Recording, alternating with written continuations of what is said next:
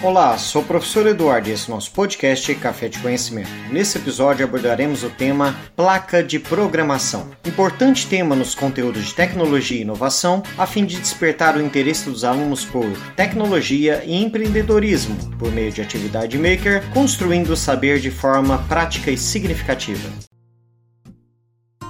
Entender a placa de programação é entender como é o funcionamento de uma placa eletrônica. Ela é basicamente um tipo de eletrodo que faz parte de um tubo de vácuo que é feito de chapa metálica conectada a um fio que passa através de um invólucro de vidro até um terminal de base de um tubo, onde está conectado a um circuito externo, ou seja, ele possui um circuito impresso e confeccionado através de trilhas condutoras em cobre, levando as correntes elétricas até os componentes. Definimos, portanto, uma placa de programação como um tipo de placa de prototipagem eletrônica. Ela permite o desenvolvimento de projetos de automação residencial, como apagar as luzes automaticamente, regular a temperatura do ar e muito mais, principalmente nas práticas makers.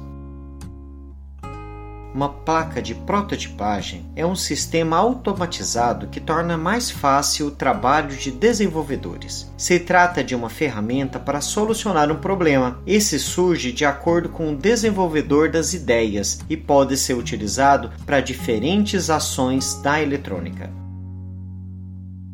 A prototipagem é uma placa de circuito impresso que serve para facilitar o trabalho então de trilhas condutoras para conectar componentes aos seus projetos. Na prática, isso significa como essas placas são possíveis de fazer testes de projeto de circuitos antes deles serem incorporados a um produto final e enviado para fabricação. Assim, a prototipagem de placas de circuito impresso tem serventia para placas testes para ver se o seu projeto caminha bem ou não, verificando seu desempenho, viabilidade e funcionalidade de um projeto, ou seja, da ideia.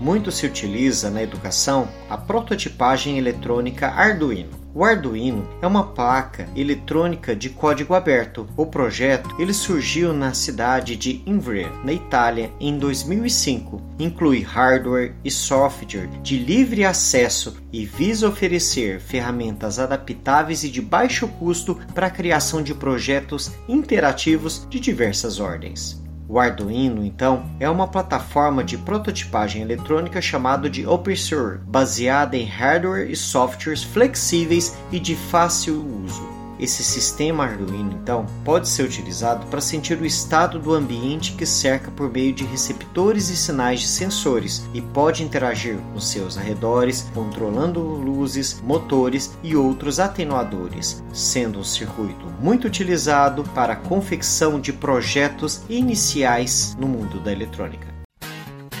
Chegamos ao fim de mais um episódio. Aguardamos a sua participação aqui no podcast, no nosso blog ou nas redes sociais agregadas. Qualquer dúvida, entre em contato.